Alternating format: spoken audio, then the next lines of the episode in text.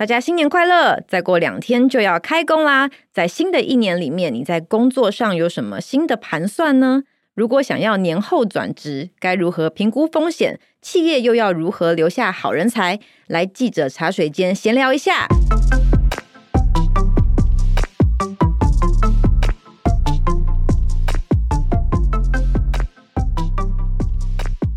Hello，大家好，欢迎回到记者茶水间，我是数位时代的以华，今天要来跟我们一起聊聊的是数位时代的记者若璇。Hello，大家好，我是若璇，还有经理人月刊的副主编庭安。Hello，大家好，我是庭安。我们节目播出的时间是开工前两天，嗯，那我觉得在这个时候，对于各位产业人士来说，应该没什么心思听科技新闻吧？应该吧。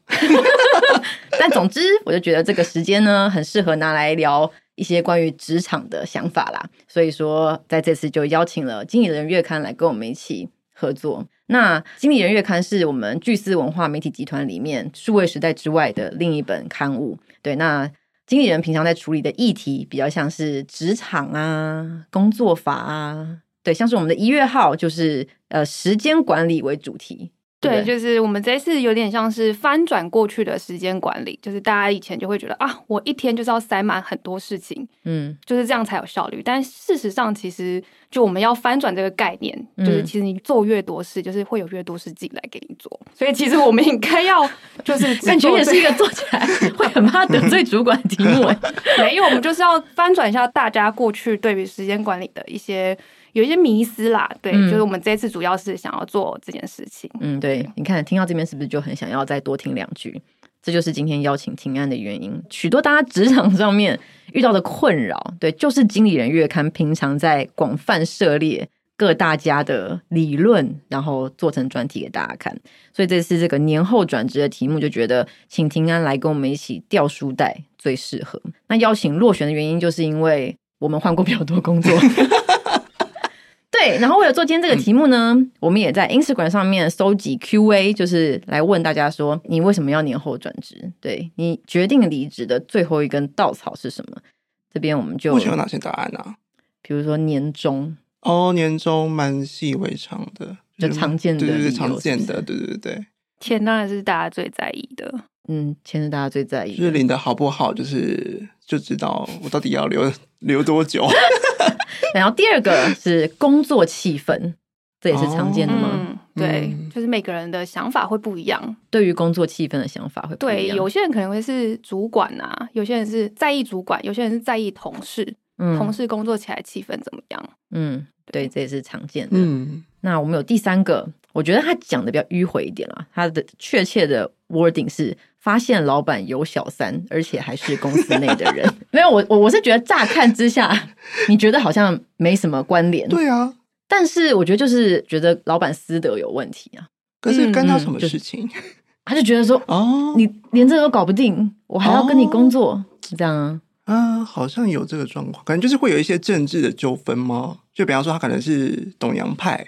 他可能，然后有这个可能，有一些同事是小三派，对，有这个可能，就是会有政治的情，或是他自己是正宫，哎，我不知道，讲扯远了，扯远了，对，但但是我看完大家的回答之后，我就想想自己，我觉得过去我的离职好像都没有一个最后一根稻草，哎，那你都是怎么离职的？是有什么原因，或者是我有因为那个公司文化。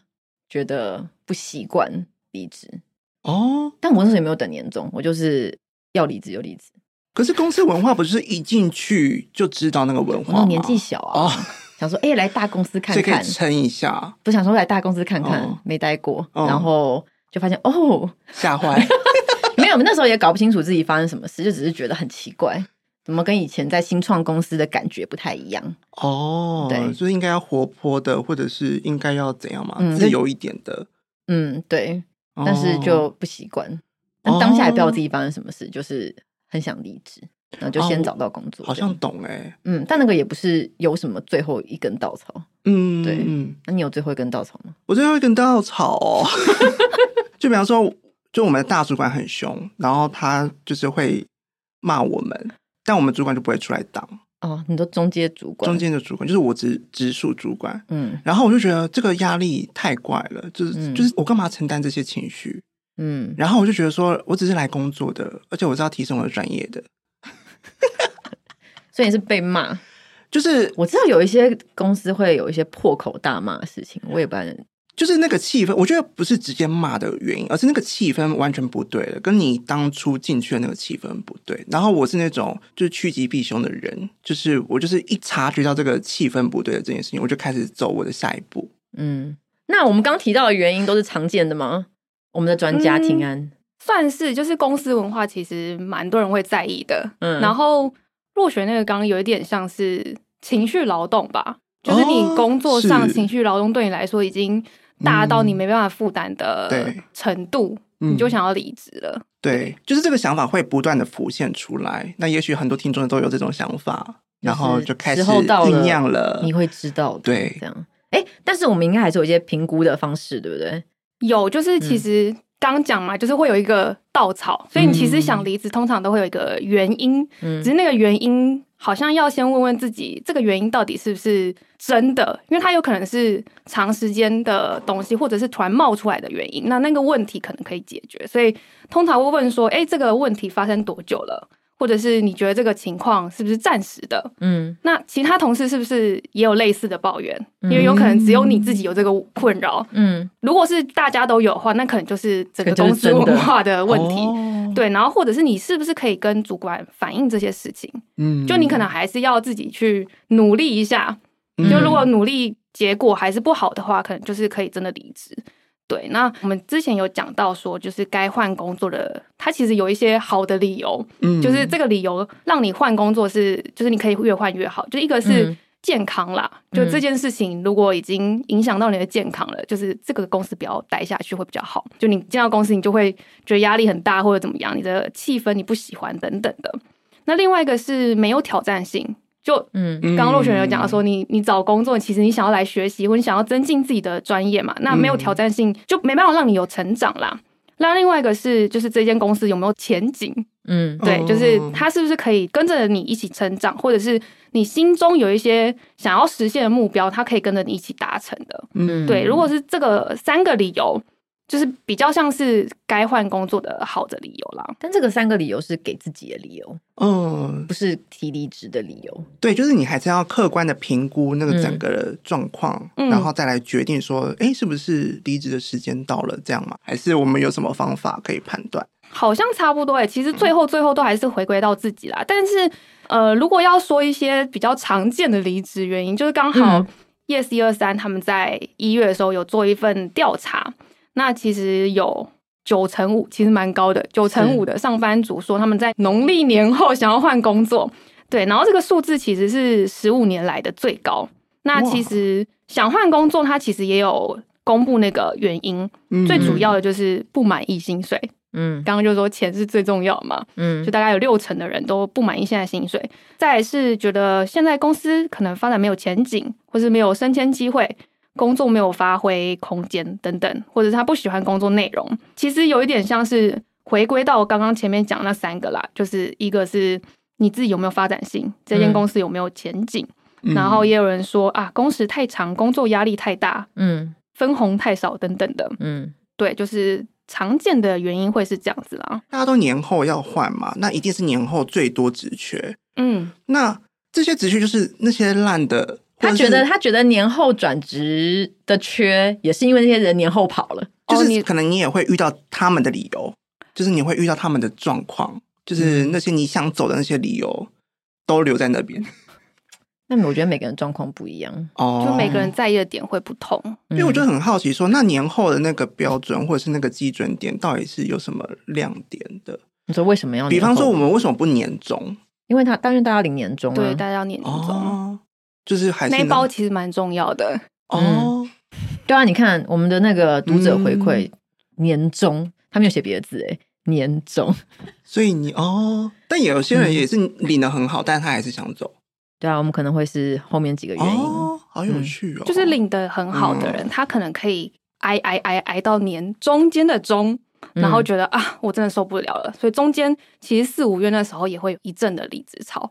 然后十一、十二月也会有一个，就是真的是受不了，就是完全不想领年终的人，他就会在十一月、十二月就就提早走。对，然后下一波才会是就是农历年后，大概是这三个时间点会是最多人离开的时候。嗯、那如果主管职的话，会不会这个这个调查或者是整个状况是有点点不同的？我觉得主管职可能要到，可能我觉得中阶。中阶主管可能还是跟一般职差不多的问题，那到高阶的话，嗯，我觉得他们的烦恼应该是不一样的。嗯、钱对他们来说应该，嗯、他们烦恼可能是年后有很多人要离职。哦，对，就是他们的烦恼是，就是像像像，就大家会觉得说，哎、欸，如果年前有同事约你，年后就说，哎、欸，我想要跟你聊聊，就是主管会很害怕，嗯、哦，因为你不管聊什么，最后最后都会是。我想要离职啊，或者是我觉得我工作上遇到什么困难啊，就是最后都会是离职。但是我觉得大家会试出一些讯号，讯号，就你会知道说，哎、嗯欸，这个人他头上好像有一些乌云，嗯、你就要去关心他一下。你要知道他可能他心中在烦恼什么，然后可不可以帮他解决？那如果你能解决掉他那个烦恼的话，嗯、或许他年后就不会去找老板了。哦，对。所以要观察乌云，各位中介主管 观察乌云，哦，这是挽留人才的一个方式。他提就来不及了。对，要怎么样为他扫去乌云？我觉得好像是要多多观察员工的状态。就是其实有一些人，他可能、嗯、像是我们有一些主管，他会是在绩效考核的时候，嗯，才去一对一面谈，嗯。但其实绩效考核这件事情，就是员工其实不一定会讲真话。你必须要跟他把一些干净，或者是你们其实平常可能茶水间，嗯，茶水间就可以聊一下，或者是，或者是其实你不需要到要考核的时候才去跟他约一对一面谈，嗯就是可能是一个月、两个月一次，或者是他做了一个大的专案，你也可以结束后，你也可以去问问看他的心情怎么样，就是要多多去关心一下员工他现在想法是什么。那现在工作的随时要做，对对对，其实真的要随时。照顾你下面的小朋友。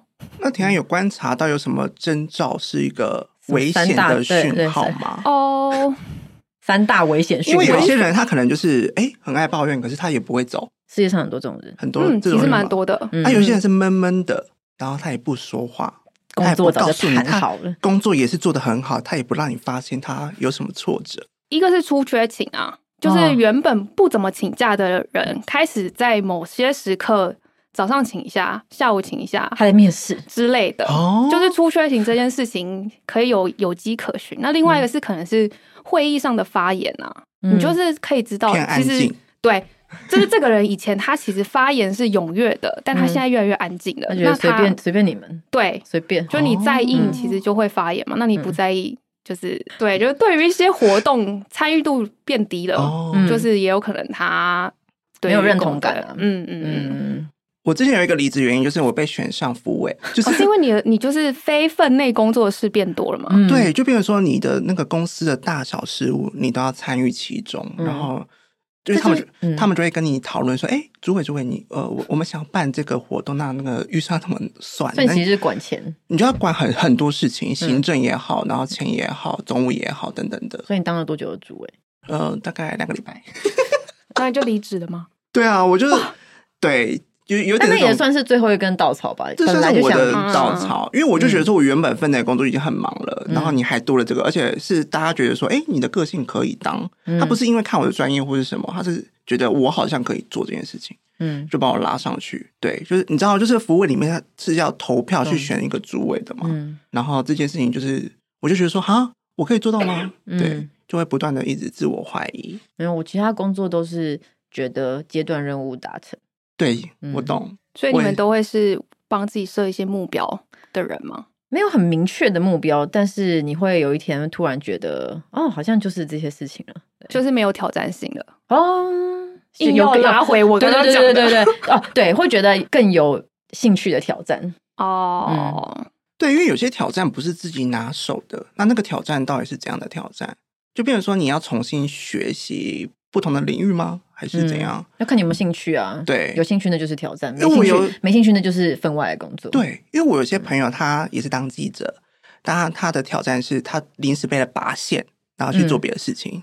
哦、嗯，然后他可能线路上他原本跟这些人脉很好，然后突然就是那个资产好像被剥夺的感觉。嗯、但他就是离职了这样子。嗯、在经理人月刊的题目里面，通常我们讲到转职这个 term 的时候，我们指的就是跨领域换工作，对不对？对，因为就是我们如果要换工作，就会直接讲换工作。但我们通常讲转职，就会是转到另外一个领域的工作。嗯、就是假设你原本是记者转公关之之类的，但这个其实还没有跨很大。嗯、有一些换工作是你可能是。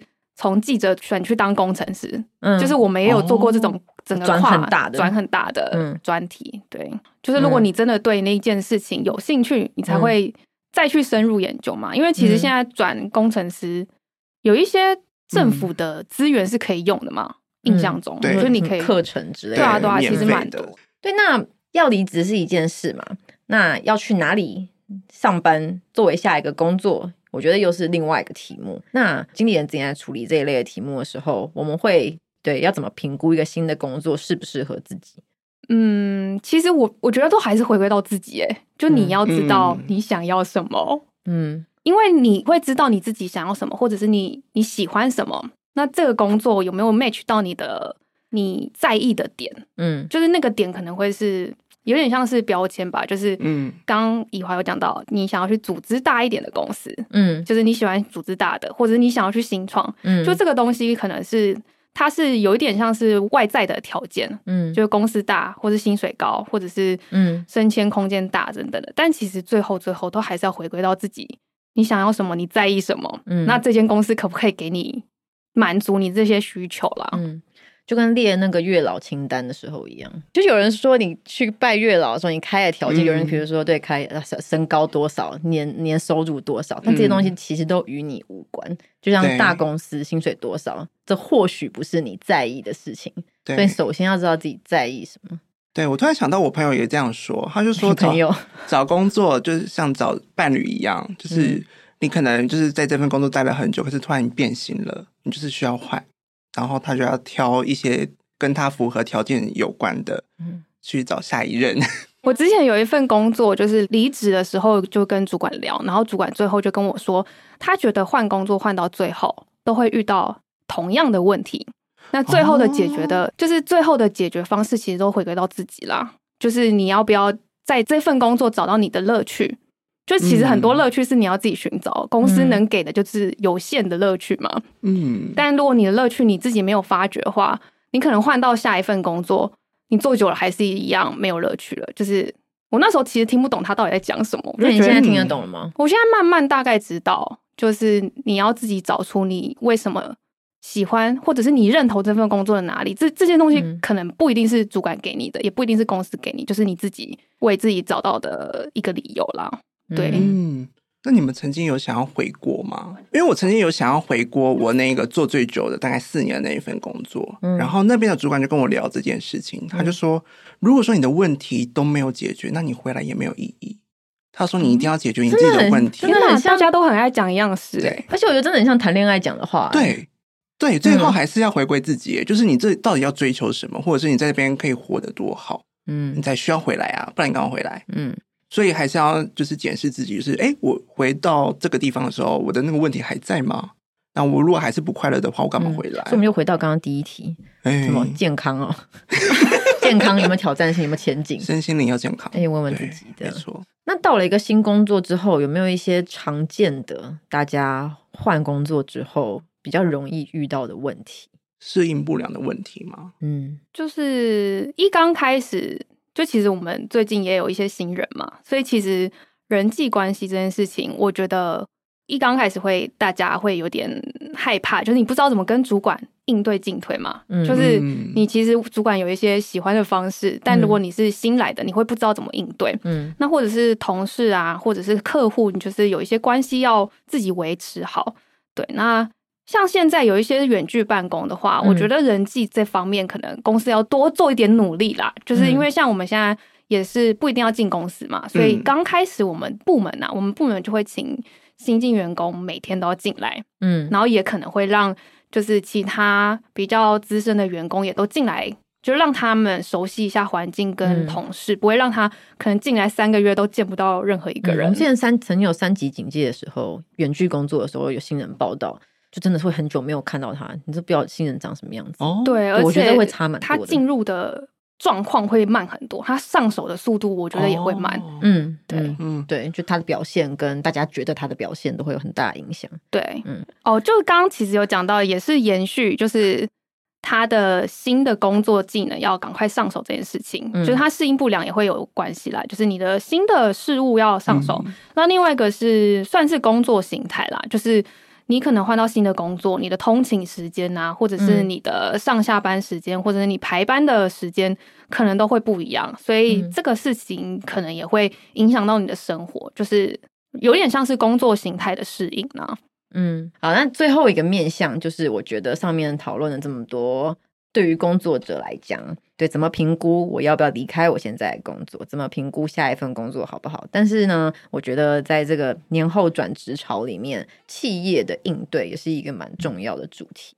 对，就是大家都在评估年后转职，嗯、那可见这个企业人资也是这个时间蛮紧张的。对，而且现在不是缺工潮嘛，就是。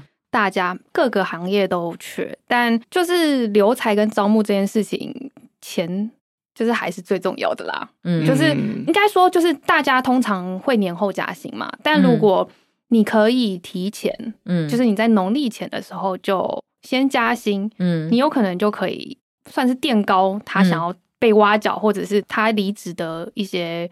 可能性啊，嗯，对，所以加薪时间如果可以提前到农农历年前的话，我觉得也不错。或者是你可以在公司可以在年前的时候，有点像是盘点一下自己公司的薪资，嗯，跟技能水准跟外面的行情怎么样，嗯，你你可以大致比较一下。如果你的行情太低，你的人就是一定会被挖走嘛，所以你可以比较一下，然后调到跟市场行情差不多的。你就有可能可以留下一些员工，但最后就是钱，虽然它很重要，但是到一个一定程度之后，它会变得比较没有用。我觉得很难讲那个一定程度的程度到底是多少钱。但是，嗯、呃，像是之前也有采访过，反正那个是餐饮业的公司，嗯，那他其实他不算加薪，算加薪吗？他提供员工宿舍给他福利，福利，福利，对，然后他等于是。假设你你的房租是一万块好了，嗯、那他就是给你免费的宿舍，嗯、然后又每个月给你三千块的福利金，嗯、或者是就是有点像发你的那个零用金的感觉。嗯、所以其实等于是随便讲，假设你就是其实就是加薪一万五了。嗯，但是这个加薪一万五，比起你直接给他房租、给他宿舍，就是那个一万五的程度，对员工来讲，那个心理的。心理的感受会不太一样，嗯，就是加薪一万五，跟你就是包你吃住这样子。嗯，我有听过一个讲法是，与、嗯、其加薪个几千块，一点点幅度不高，你不如给奖金。对，奖金就单笔给他一个，就哎、欸，这个就是奖励你哪一件事情的奖金，这样，然后比较有感一点的数字，这样，或者福利，嗯，就是福利好听一点，不确定用不用得到，但是。对员工来说，就是会开心一下。有一些是见检，嗯，就是我们我们其实也有见检嘛，但是他的见检是包含你的家人，哦、嗯，就是你可以，就是你的老婆或者你的小孩，或是你爸妈一起加入健检的行列。那有些是，甚至是假设你家人住院，他帮你支付医药费，嗯，就不是只有一个人，他是扩及到你的家人，因为他觉得我与其照顾这个。员工，我照顾他的家人，他会就是有一些爸妈也会讲说，哎、嗯欸，你的公司那么照顾你，嗯、你要留下来呀、啊，什么之类的。嗯、就是他他把它扩及到他的家庭，嗯，对，还有什么？配股，配股好像也有一些，但是这个会比较好像要看公司啦。还有什么员工旅游？哦，员工旅游也是，就是国外的。嗯，就是现在已经扩及到要到国外，就是大对对大家来说会比较比较比较开心一点。确实，员工旅游是蛮有感的。刚刚谈到的其实比较像是把人留下来，嗯，是吧？那反正年后大家也还是一个招募的时间的热点嘛。那在招募这样子的事情上面，大家现在比较布局的会是什么方向？大家现在不管是人资或者是企业，都在做雇主品牌啦。这件事情就是吸引年轻人，因为之后就是 Z 世代，嗯，是我们最重要的主力工作者。嗯、但 Z 世代、Z 世代的人，嗯、他们在意的点就是又跟我们不太一样，就钱对他们来说其实没有那么重要。嗯，他们可能会希望是他做有意义，或者是就是他觉得有价值感的工作。所以其实组织现在开始要做的是，你要创造一个愿景，就你要告诉这个员工你的未来会是怎么样，就吸引比较像是呃有共鸣的人一起来进来。那另外一个是呃，刚刚也有讲到钱是很重要嘛，所以你的、嗯、你要设计那个薪酬制度，就你要让你的薪资是对齐市场水准的啦。对，然后再来是，其实现在大家人也很在意工作生活平衡，嗯，就是你不不是一直疯狂加班，但是就是你要让他知道说，哎，你其实你有你绩效拿出来，我也可以给你相对应的福利的，嗯，对，然后再来是有点像是。自我实现的环境，你要给员工可以让他发挥他自己理想中的样子。你要打造这个可以发挥他潜能的环境，我觉得比较抽象，但是很难说要怎么做到。就是比较像是你要知道你的员工喜欢什么，在意什么，那你要给他空间去发挥。就过去有点像是主管是上对下，我叫你做什么就做什么。嗯、但现在其实是你要把员工拉进来一起讨论，说，哎、欸，我们未来是怎么样？嗯，那你想要做什么样？做什么事情可以符合到我们现在这个愿景？如果让员工自己决定他可以做什么事的话，嗯、他们会比较愿意留下来啦。嗯，要一直说我们，对，我们一起，不能说你怎么样。嗯。你应该要怎样？嗯，对，要我们，哦、我觉得把握这个原则，应该就会有一点这样的感觉。对，如果主管想要讲说，你给我去弄一个独家新闻出来，那你现在就要改成说，我们一起来写个独家吧。对，有没有好多？好，对，以上就是我们对于要不要离职、要转职去哪里、公司要怎么留才，对这个大家在过年前后的时候。会烦恼的议题，希望可以有点帮助。那在这里再次祝福大家新年快乐，希望未来都是快乐工作的一年。今天谢谢洛璇跟婷安的分享。如果你喜欢这一集的内容，别忘了给我们五星好评。我们就下周再见喽，拜拜，拜拜。